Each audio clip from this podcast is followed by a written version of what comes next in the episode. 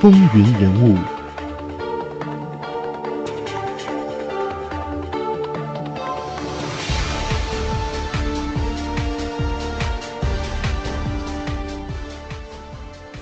听众朋友们，欢迎回到《风云人物》，我是华丽。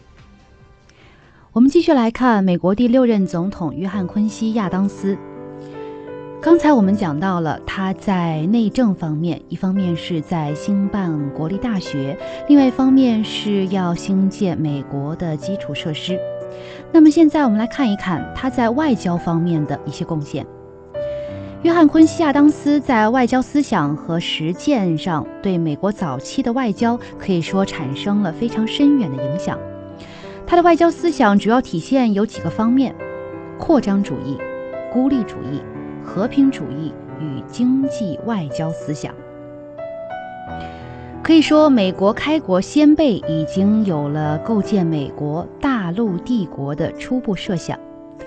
约翰·昆西亚当斯的外交思想具有承前启后的作用，他继承和发展了开国先辈的扩张主义思想，并且在外交实践当中为美国在19世纪中期大规模的大陆扩张运动奠定了坚实的基础。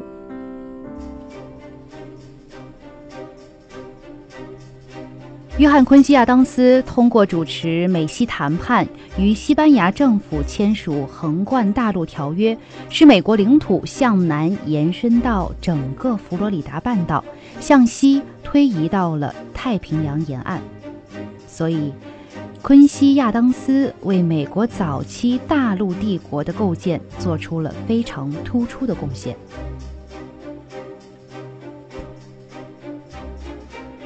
一八四八年的二月二十一号，年已八旬的亚当斯在起身回复众议长提问的时候，因为颅内出血突然倒在了众议院，两天后便辞世。所以他真的算得上是以身殉职。那根据他本人的意愿，他的遗体被运送回了老家。和父母、妻子一同葬在第一区教堂的地下室。这座教堂是由他的父亲老亚当斯捐助建设的，是美国仅有的葬有两对总统夫妇的墓地。在他的墓碑上这样写道：“半个多世纪里，在国家召唤他的时刻，无论在哪个半球或是什么职位。”他从来没有吝惜过自己的付出。现在这里已经成为了当地社区活动的中心，尤其是在每年的七月四号这一天，当地的居民都会聚集于此，纪念独立宣言的签署。很多的年轻人也把婚礼选择在这里举行。我们前面讲到。约翰·昆西亚当斯是美国历史上第一位子承父业的总统。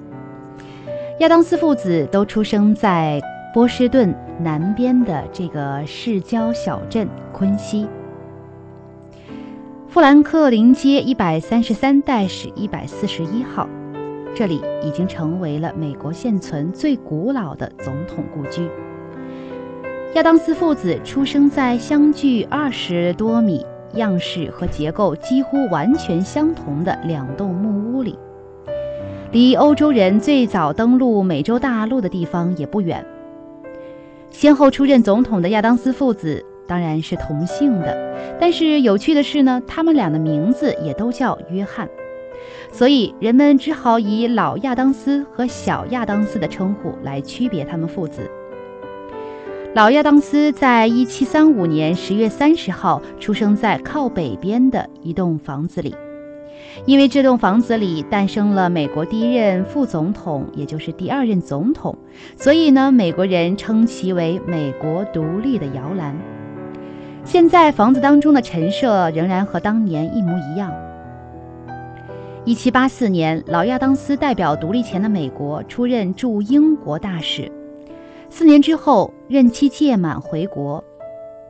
在此期间，他就买下了位于如今昆西市亚当斯街一百三十五号的豪宅，并且把它命名为和平田地。这座大宅子拥有二十多个房间，周围是大片的绿地和典型的18世纪风格的花园。亚当斯家族曾经有四代人在这里生活。1846年，亚当斯的后人将这栋房子捐献给了国家，从此这里成为了亚当斯国家历史公园的一部分，以纪念亚当斯父子对国家做出的贡献。老亚当斯的父亲是一位英格兰清教徒的后裔，他既是制鞋匠，又是牧师、农夫，还兼任着民意代表等职责。他的一生生活简朴、勤俭持家，把所有的积蓄都用来购置土地，从来不追求享乐。如果单从外表上看，没有人会相信他是拥有数百公顷土地的大农场主。他这种脚踏实地、勤劳朴素的生活理念，深深地影响了儿子约翰·亚当斯。可以说，在他全部的政治生涯当中，亚当斯都在努力践行着这一原则。美国独立之后，亚当斯被任命为首任驻英公使。1789年当选为副总统，1796年华盛顿卸任之后担任总统。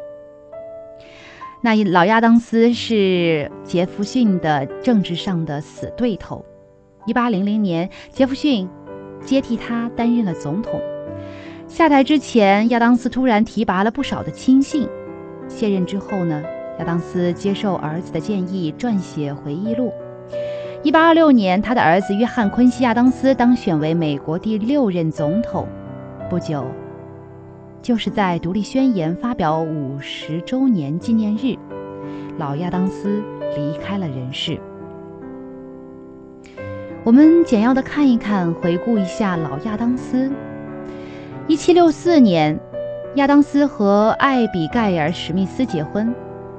艾比盖尔不但是位贤妻良母，还是一位作家。他们有三个儿子，一个女儿。一八零零年的十一月，在新一届总统大选的前夕，老亚当斯完成了一件在美国历史上影响深远的大事。